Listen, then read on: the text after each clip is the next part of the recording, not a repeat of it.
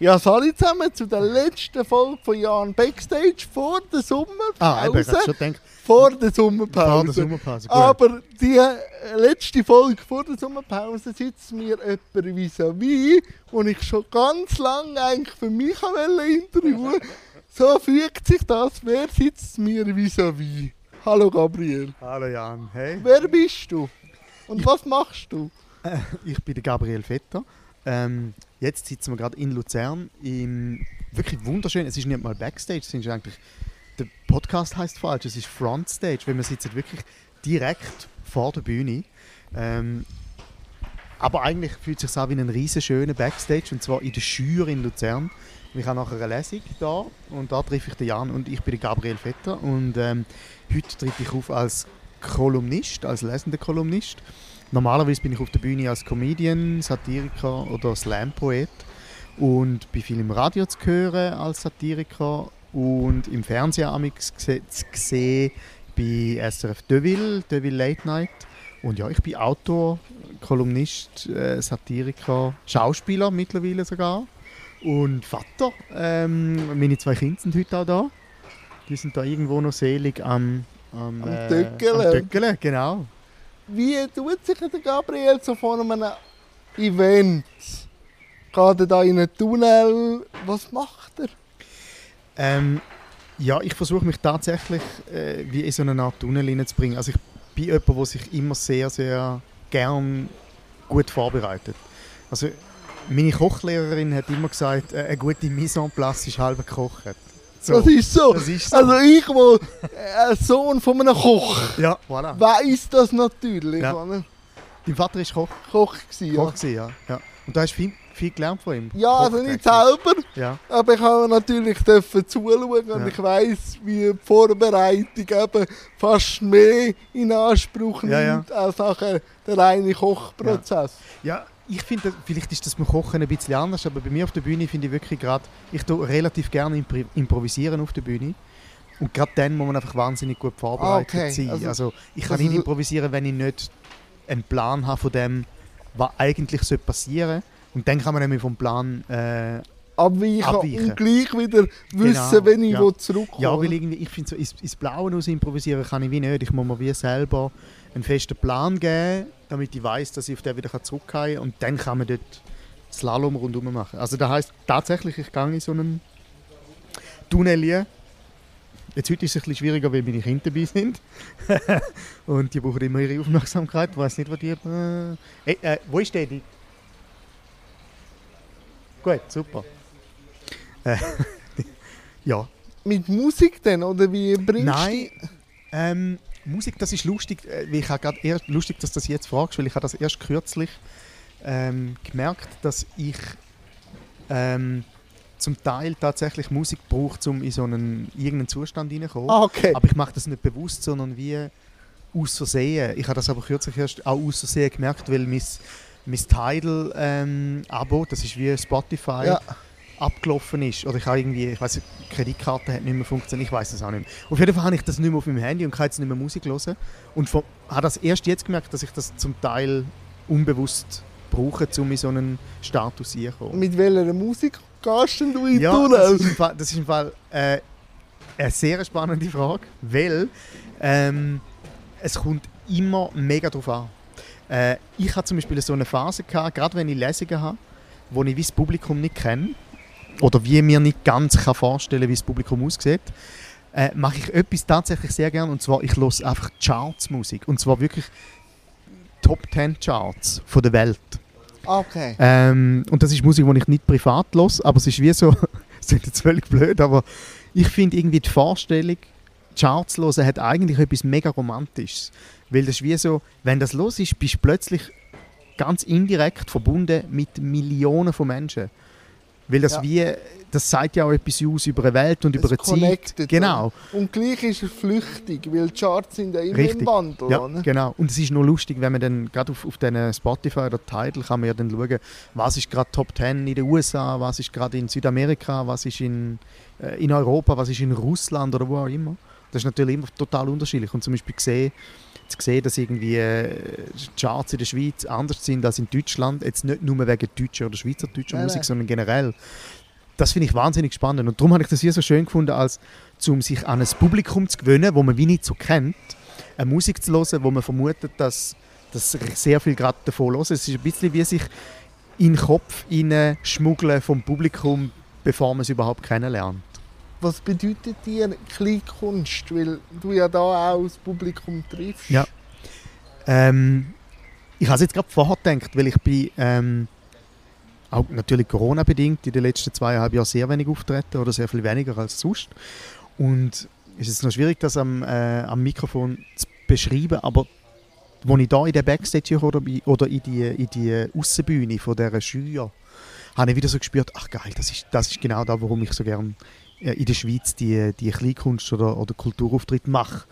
Wenn man kommt da an und man merkt, das ist so eine, es ist einfach so eine, eine, eine Aura um und äh, ein, ein, Gefühl von, ah, da sind schon richtig viele großartige Auftritte gewesen, da haben schon richtig viele große Konzerte und kleine Feste und, und schöne Übungen stattgefunden. Und äh, das ist das, was ich so mag. Man, man reist in der, jetzt in meinem Fall in der Deutschschweiz umeinander und merkt, dass in jedem Ort wahnsinnig gute Leute gibt, ähm, wo entweder in einem Kulturverein sich, sich engagieren oder halt wie jetzt hier in der Schule professionell Kultur veranstalten.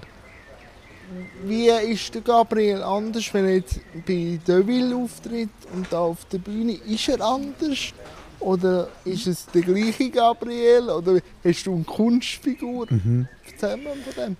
Ähm, ich glaube, ich habe fast immer, wenn ich auftrete, eine Art Kunstfigur. Okay. Ja.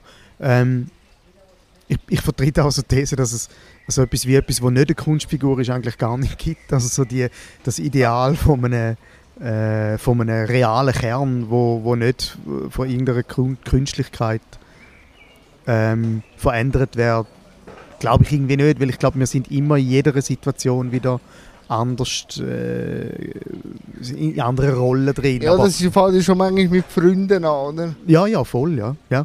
Also eben, wenn ich, wenn ich mit meiner Schwester rede, bin ich eigentlich jemand anders, als wenn ich äh, auf der, gut, auf der Bühne sowieso, aber wenn ich mit meinen Kindern rede, das ist ja. logisch, ja. Ähm, aber jetzt ganz, ganz konkret bei Deville, dort habe ich natürlich, wenn ich dort Rolle spiele, bin ich, bin ich die Rolle. Wobei, da kann man auch darüber streiten. Ähm, Wie viele Rollen wie viel Rollenanteil ist Gabriel und wie viel Genau, Gabriel weil da merkt man auch, ich bin einfach kein Schauspieler, meine Rollen sind alle gleich. Es ist wie einfach, jetzt bin ich der, jetzt bin ich der, aber eigentlich spiele ich genau die gleiche Person. Ähm, und bei Deville kommt halt noch dazu, dort diene ich eigentlich ihm zu. Also am, am Deville ja. und an der ganzen Sendung mache das sehr gern. Äh, kann das auch gut, so reagieren auf etwas äh, und wie zudienen. Und da bin ja ich der Main Event. Und äh, das ist so eine, ein grundsätzlicher Unterschied. Was gibt dir das gesprochene Wort? Äh, nicht das gesprochene Wort, da, zu dem kommen ja. wir noch. Zuerst das geschriebene oh. Wort, oh. weil du schreibst ja sehr ja. viel. Ja. Und der Transfer nachher zum gesprochenen ja. Wort, ist das ein grosser Change? Ähm, das ist sehr, eine spannende Überlegung, die ich mir auch immer wieder neu stelle. Ähm, zuerst zum gesprochenen, äh, zum, zum geschriebenen Wort, das ist wirklich, ich komme grundsätzlich wirklich vom geschriebenen Wort. Mhm. Also ich liebe Text, ich liebe Text lesen, ich, ich liebe Text äh, wirklich äh, mich ganz, ganz äh, konkret mit, mit der Sprache befassen. Ähm, und wenn ich etwas lese zum Beispiel, kann ich das auch recht, relativ gut trennen, äh, Sprache und Inhalt. Wenn ich es aber selber mache, kann ich es wie nicht trennen. Und das hat, glaube ich, sehr okay. viel mit der, mit der ähm, Wörtlichkeit zu tun, dass ich eben auch angefangen habe, so schreiben, für die Bühne schreiben. Oder wenn ich auch einen, einen Text wie jetzt eine Kolumne lese, äh, äh, schreibe, dann lese ich mir das eigentlich immer schon selber vor, während dem, während dem Schreiben. Das ah, heißt, dass du dann weißt von Pausen? Oder? Ja, weil ich schreibe sehr rhythmisch, mir ist Musikalität wahnsinnig wichtig. Da sind wir wieder bei der Musik, oder? Äh, ja, genau, und darum äh, äh, äh ich kann wie auch, weil ich halt so viel schreibe für die Bühne, wo ich selber vorlese oder lese, kann ich wie Form und Inhalt schlecht trennen. Ähm, und das zeigt sich lustigerweise äh, in dem Moment, wo ich mal entscheide, ob ich etwas auf Schweizerdeutsch oder auf Hochdeutsch schreibe. Ähm, es ist wie, ich schreibe nicht einen Text auf Hochdeutsch und äh, dann auf Schweizerdeutsch übersetze irgendwie, sondern es ist wie textimmanent, ob er Schweizerdeutsch ist oder Hochdeutsch. Ähm, das ist wahrscheinlich wie bei einer Musikerin, wenn sie irgendwie ein Lied schreibt über ein bestimmtes Thema, ist wie schon klar, dass es eine Ballade sein muss. Oder dass es halt äh, äh, äh, eine Rockhymne ist oder was auch immer. Aber das ist wie nicht zu trennen. Jetzt liest ja die, du deine Kolumnen heute Mhm. Abend. Hast du müssen für die Bühne noch verfeinern oder wie viel hast du noch müssen Hand ansetzen? Ja, ich habe ein bisschen müssen, auch wieder, das geht, geht, geht wieder um den Rhythmus. Ähm, äh, weil gerade bei so Kolumnen, wenn die halt erscheinen in einer Zeitung oder in einer Zeitschrift oder auch online, wo man schon mit dem Layout relativ viel machen und dann muss man zum Teil äh, Rhythmisierungen rausnehmen. Einfach weil es es im, im, Ja. im Layout sonst nicht überbringt. Ähm, die habe ich wieder wie müssen rückgängig machen und ein paar Teile habe ich wirklich müssen nochmal neu phrasieren. Einfach weil ich merke, ah, es ist, das könnte man besser vortragen, wenn man es anders schreiben Und was ich halt wirklich müssen machen aber das hat jetzt nicht mit dem Vortrag zu tun, ähm, ist, dass ich inhaltlich ein bisschen umändern beziehungsweise Sachen, wo dann halt, wo die Kolumnen rausgekommen sind, aktuell gewesen sind, man jetzt nicht kann voraussetzen kann. Dass die Leute das noch präsent haben. Wie würdest du deine Kolumnen beschreiben? Ähm, Liest sie du gern? Ja, ja, ich lese sie gerne. Lustigerweise auch, ich bin amigs überrascht, weil ich es vergesse, dass ich irgendeine bestimmte Kolumne gelesen habe. Und ich weiß nicht, kennst du den Moment, dass du etwas gemacht hast, dann hörst du es oder liest es Ja. und dann denkst du, ah wow, das ist im Fall noch gut. Ah, das ist von mir. ja. doch, doch, so Zitate Ja. oder so. Und ich dann eigentlich so schaue, ah, das habe ich ja gesagt. Ja, ja, genau. ja, genau. Ähm, das heißt, ja, äh, ich lese ich lies meine Kolumnen gern.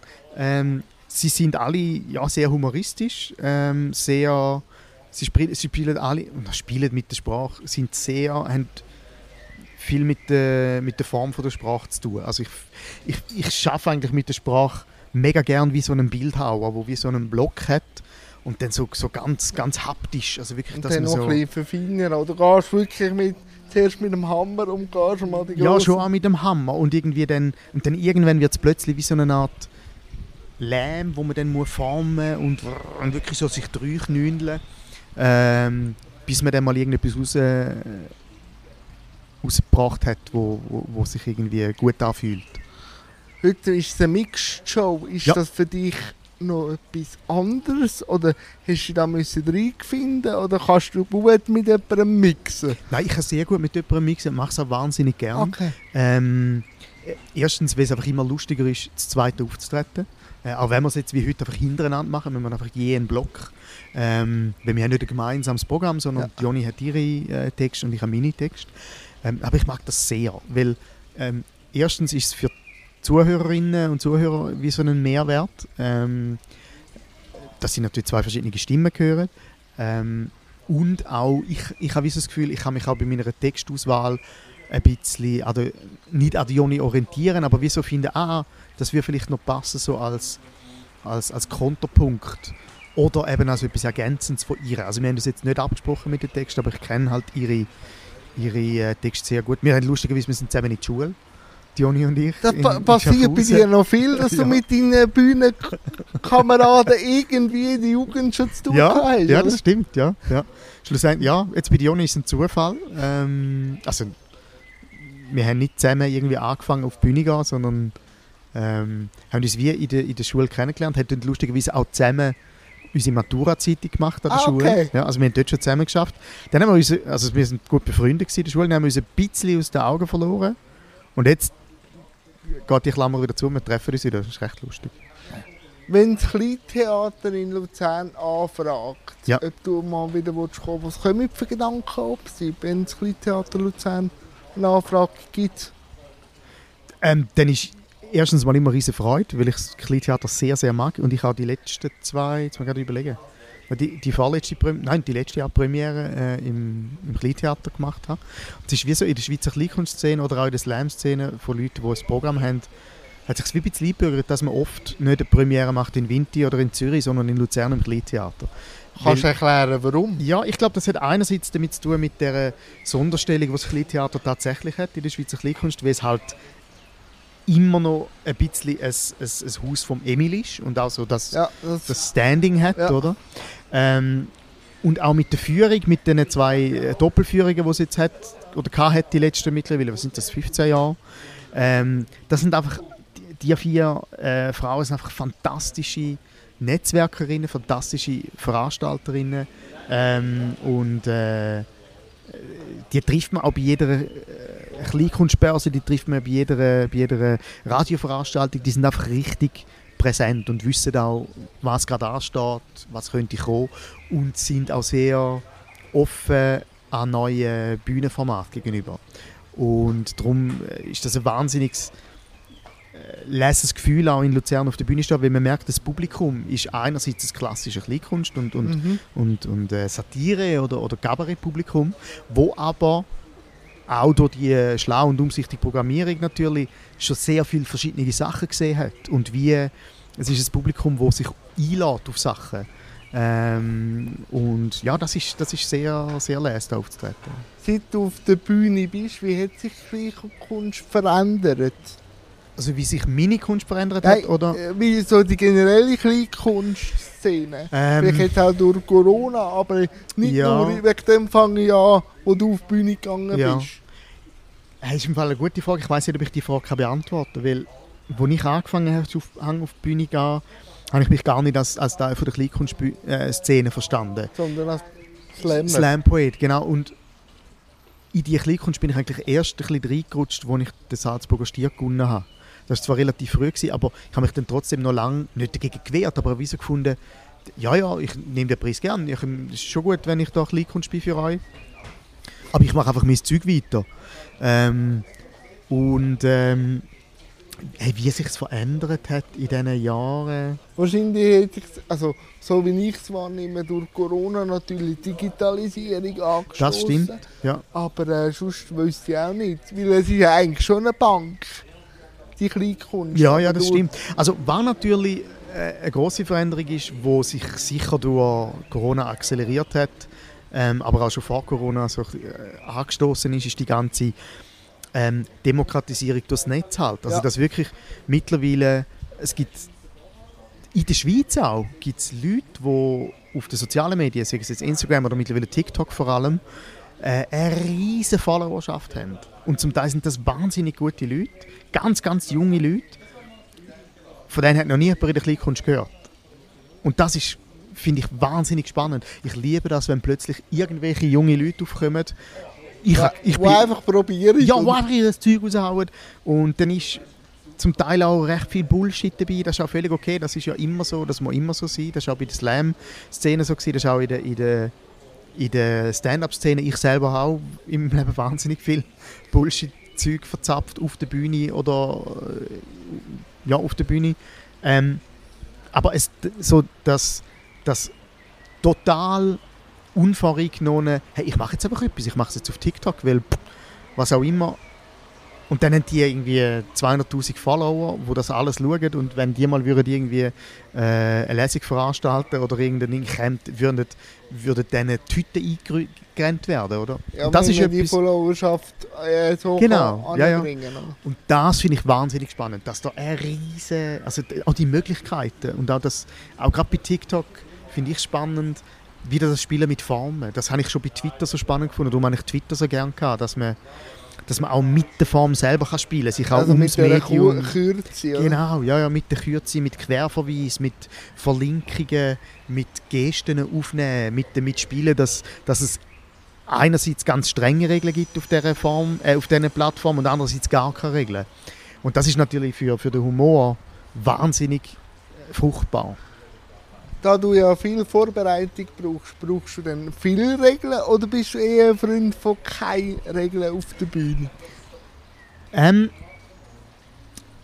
tendenziell würde ich sagen, viele Regeln. Okay. Ähm, es darf aber nicht etwas sein, dass man sich in eine Liturgie hineinzwängt, okay. wo man dann unbedingt muss erfüllen Also, ähm, Erwartungshaltung. Äh, ja, oder Erwartungshaltung von sich selber an ein Format. Ah. Also zum Beispiel auf der, auf der Bühne ist, glaube oder auch im, im Fernsehen oder im Radio ist, glaube einer von der äh, von der grössten Gefallen, wo man sich machen kann, ist nicht zu feste Rubriken sich ausdenken, ähm, wo man dann muss füllen mit irgendwelchen Sachen, sondern die besten Sachen entstehen ähm, ohne, dass man sie in einen ja, in einen liturgischen Rahmen Ah, okay. reinpressen. also ja. Kein, also, dass dann erst Kunstleitplanken setzt. Genau, ja. Und trotzdem musst du wie nicht eine Leitplanke setzen, aber zumindest mal eine Auffahrt auf der Autobahn Ja. anbringen, damit mal auf der Autobahn bist, weil sonst fährst du irgendwo übers Feld und verlierst dich. Ich habe ein bisschen in der Vorbereitung gesehen, dass ja, du auch einen grossen Teil in, in Skandinavien verbracht Mhm. hast. Wie ist dort die Kleinkunst? Ähm, dort gibt es nicht so eine Kleinkunstszene wie, Okay.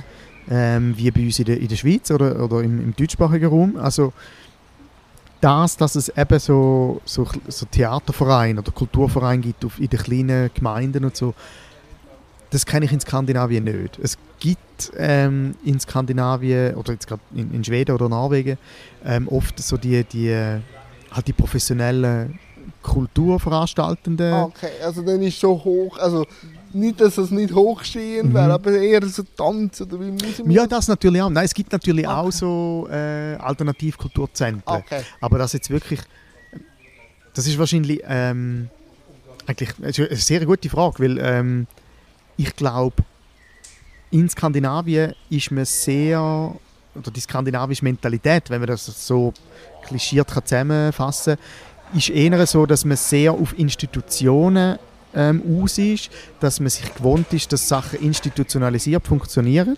Das hat sehr viele positive Aspekte, sehr viele Vorteile. Ähm, aber gerade so, dass man zum Beispiel sich selber zusammen tut als Verein und äh, etwas auf die Bühne stellt und auf die Beine stellt als, als Kulturverein, das kenne ich wirklich nicht aus, aus Skandinavien. Wenn man wie so, es gibt dann von der Gemeinde aus gibt's eine Bibliothek und die machen Lesungen. Von der Ah, okay. Gemeinde aus gibt es irgendwie äh, Kulturbeauftragte und die organisiert Sachen. Es ist wie aufgeleist, ähm, staatlich oder kommunal. Ähm, aber dass man wirklich Privatinitiativen hat, gibt es relativ selten. Wie würdest du den sch- skandinavischen Humor beschreiben, wenn man es jetzt ein bisschen grösser anschaut? Ja. Ähm, der skandinavische Humor ist, wenn ich ihn würde zusammenfassen ein bisschen dunkler als der in der Schweiz. Ähm, ein bisschen schneller, also ein bisschen angelsächsischer. Ähm, früher noch würde man sagen, würde ich sagen, sehr an England orientiert oder an Großbritannien zumindest. Ähm, mittlerweile hat sich ein bisschen geschiftet zu, zu den USA. Also die sind sehr USA-affin. Das hat damit zu tun, dass ähm, die ganze Popkultur in Skandinavien sehr Amerika inspiriert ist, weil halt die ganzen Shows und, und Filme und Serien nicht übersetzt worden sind auf Schwedisch oder Norwegisch, weil halt wie der, der März klein ist. Ah, Okay, der ist gar nicht aus sich selber rausgewachsen, sondern er hat einfach sehr angenommen. Ja, doch, ich glaube schon, dass auch viel draus, also zum Beispiel in, Skand also in Schweden wie auch in Norwegen, die haben zum Beispiel eine wahnsinnig ausprägte, starke Musikkultur. Ähm, also dort, äh, ich kenne niemanden, der nicht ein Instrument spielt oder der nicht könnte irgendwie einen, einen Song Okay. schreiben ähm, in Skandinavien. Also in Schweden und Norwegen ist das wirklich etwas, wo, wo wahnsinnig verbreitet ist, Musik. Ähm, und Comedy, ähm, ich zähle ja, ich zähle Comedy so ein bisschen zu der Literatur, weil es ja eigentlich einfach äh, vortreibende Poesie ist mit, mit einem gewissen Hang zur Pointe, aber schlussendlich ist es, ist es Lyrik eigentlich. Ähm, und die Lyrik ist natürlich in, in Skandinavien äh, sehr, sehr populär gewesen, oder hat eine große Tradition. Deine Kinder sind jetzt da. Wie ist so der Auftritt, wenn deine Kinder noch dabei sind? Ich weiß es nicht, sie sind noch nie dabei gewesen. Ah, okay, ist es eine Premiere heute? Genau. Für das, ja, für das Kleintheater ist es das Finale von der Saison oder eins von der Finale Ja. und das ist jetzt die Premiere. Ja, genau. Ist, sind sie mehr aufgeregt als du oder bist du wegen ihnen aufgeregt? Gibt's? Ähm, nein, jetzt gerade bin ich sehr ruhig. Ähm, ich bin im Vorfeld ein bisschen aufgeregt, gewesen, weil ähm, ich habe relativ kurzfristig müssen entscheiden, dass meine Kinder heute mitkommen, weil ich gerade zwei Wochen allein bin mit ihnen ähm, und einfach die Betreuungssituation nicht funktioniert hat heute, wie ich es gemeint habe. Das heißt, ich jetzt nehmen sie einfach mit, geht schon. Ähm, und dann hat man, wenn wenn man natürlich nicht genau weiß, oh, wie sind die Kinder drauf, wie äh, ist der Venue da, wie wird sie. Jetzt, die sind relativ selig und der Venue ist natürlich super da mit dem Garten. Also Ja, ich- kinderfreundlicher ich- geht es gar nicht, oder? Und darum bin ich jetzt eigentlich recht entspannt. Freue mich jetzt auf den Auftritt. Wir haben noch fünf Minuten, Ja. wo ich dir will, ein bisschen geben dass du vielleicht noch die eine oder andere Frage an mich kannst stellen falls es gibt. Schieß los, Ja, ich gut. alles haben. Der, der Podcast, wie, was hat dich dazu bewegt, den, den Podcast anzufangen? Also, äh, der ist ja aus dem Jans rollende Welt Ja. entstanden. Ah, den hat es vorher gar nicht Also gegeben, der der, das ist dann so, das Kleintheater hat mich gefragt, ob ich mir das können vorstellen kann, einmal im Monat Ja. mit einer Künstlerin äh, oder so vorne Auftritt zu reden. Ich schätze einfach den Dialog, Mhm. so auf Augenhöhe über Gott und die Welt Mhm. oder eben jetzt halt in dem Format mehr über Kunst, aber einfach zu reden. Ich rede Mhm. gern. Ja, Hey, meine Mutter hat ich auch beim Schlafen habe ich geredet. Also bei mir wird dauernd pläudert. Und, Ja. und es ist eben auch spannend, wenn ich mit jemandem ansitze, komme ich immer auch noch einen Teil von seiner Welt Ja. mit über.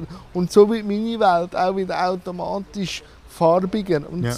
das schätze ich. Und Ja. Seit ich mir wirklich keine Limite mehr setze, wer mir vis-à-vis sitzt, sondern einfach, wenn ich es spannend finde, Mhm. Dann lade ich ein, dann, äh, seitdem ist meine Welt wirklich kunterbunt. Ja. Und darum, aber in erster Linie mache ich es für mich. okay. Ka- Und du es einfach zur Verfügung stellen. Ja. Ich habe keine Erwartungshaltungen Ja. mehr, so als Gespräch. Ich finde, wa- was meinst du zu dem Ganzen, jetzt mal dich als, als professioneller Podcaster gefragt, ähm, das Format Podcast, ich finde das wahnsinnig interessant, wieso das jetzt gerade so, also es ist ja so seit, aber zum Beispiel in Skandinavien sind Podcasts schon seit 15 Jahren ein riesen Ding. Ja, aber du weißt selber, oder? in der Schweiz brauchen Ja, ja, alle ja, ja klar. viel Zeit. Aber ich denke, das kommt natürlich aus unserer Natur, wie wir jetzt sind, dass wir mehr Multitasking sind. Ja. Wir können uns ganz selten auf etwas nur noch konzentrieren. Und das ist einfach Durchbeschallung, die einfach nebenzu äh, gleich läuft und ich kann gleich noch etwas anderes Mhm. Ja. machen. Es ist nicht so wie der Film, wo Ja. ich mu- muss, es passiert immer seltener, dass man wirklich Konzentrationsspanne Mhm. hat von eben auf TikTok ist ja alles auf 30 Sekunden ja. abgetrimmt. Aber der Podcast kann immer so wie jetzt der Brunnen Einfach weiter plätschern. Ja. und das glaube Ja. ich. Ich glaube, dass eben auch das, das, das, das mit der Länge, hast, das ist genau richtig, dass irgendwie im, oft ist es mal irgendwann so aufgekommen, dass, dass Leute so gefunden haben, hey, ähm, wir machen einen Podcast, aber er darf nicht länger als 20 Minuten sein, weil die Leute hören sich das nicht an. Ich habe genau das Gegenteil als, als, ähm, als Erfahrung. Dass wenn ich einen Podcast anschaue und sehe, wie lange das er geht und finde, er ist nur 20 Minuten, denke ich, das ist jetzt schade. Also wir können- das Wir hören. können schon noch strecken. Also Nein, aber darum so finde ich, Ja. hey, es ist doch super, weil du musst dir ja keine, keine, keine Zeitlimite setzen. Aber was ich auch fragen ist, ähm, es gibt ja gerade bei Podcasts wahnsinnig von, von, den, von diesen Laber-Podcasts. Jetzt, du kommst, bei dir ist es ist nicht ein typischer Laber-Podcast, weil du hast immer einen neuen Gast oder eine neue Gästin. Ähm, auch, du hast dir vorbereitete Fragen und wie so ein Format. Aber es gibt ganz viele Podcasts, wo einfach lustigerweise zwei Typen miteinander reden. Immer die gleichen. Wirklich die typischen Laber-Podcasts. Und da, da habe ich beim Joel schon darüber geredet, dass das so lustig ist, dass das so ein... Ich habe das Gefühl, das ist so eine, ein typisch männliches Produkt. Und sag jetzt mal, Jans rollende Welt, geht das in einer Form im Fernsehen irgendwo weiter? Oder, oder wird das wieder mal... Ist das ein Thema? also es wird natürlich viel geredet auch. Ja. Aber ich bin für alles offen. Für Ja. mich ist auch das Fernsehen noch nicht beendet. Also Ja. ich weiß, ich habe noch Fernsehen in mir. Ich weiß aber, dass ich, wenn ich etwas ums verroden will, auch so eine Verbissenheit, Verbissenheit bekomme. Darum lasse ich es eher los und bin einfach Mhm. allzeit bereit. Ja, aber ich habe einfach gemerkt, wenn wir es jetzt noch aufs Thema Behinderung Ja. beziehen, dass der Fernsehen natürlich äh, für die Leute, jetzt wenn wir beim Paragraph sind, Ja. bei meinem äh, Journal zu Paralympics, wie ein Tor aufgemacht haben, dass wirklich das Kätti und der Rolf, Ja. die sonst irgendwie Tagesschau schauen, Ja. aber nicht mehr, sich plötzlich auch getrauen, mit mir ins Gespräch zu kommen, durch diese Sendung. Ja. Also der Multiplikator ist natürlich für so Themen als Fernsehen schon der richtige Ort.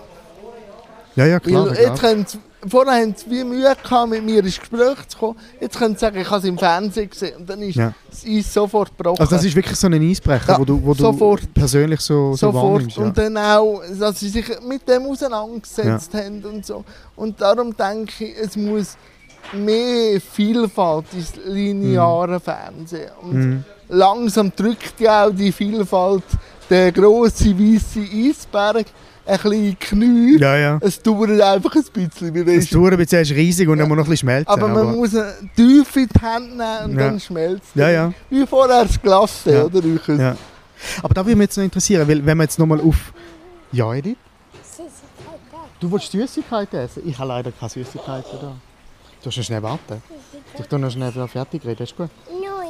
Willst du auf meinen Schoß sitzen? Nein. Hm, jetzt gehen wir dann schnell gut Nacht essen. Jetzt wollen wir schnell fertig reden, ist gut? Willst du noch etwas drin sagen, das Mikrofon? Nein. ähm, vorher, wo ich, wo ich über die Institutionen geredet habe von Skandinavien, das ist etwas, wo ich mir oft die Frage stelle. Ähm, jetzt nochmal zum, zum Thema, gerade zum spezifischen Thema Behinderung. Ja. Ähm, in Skandinavien und auch in der Schweiz und in Europa generell ähm, sind ja ähm, äh,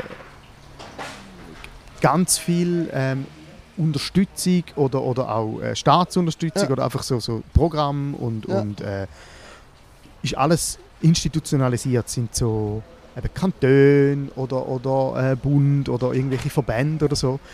Und wenn man es anschaut mit irgendwie so, in den USA ist das alles sehr viel privatisierter.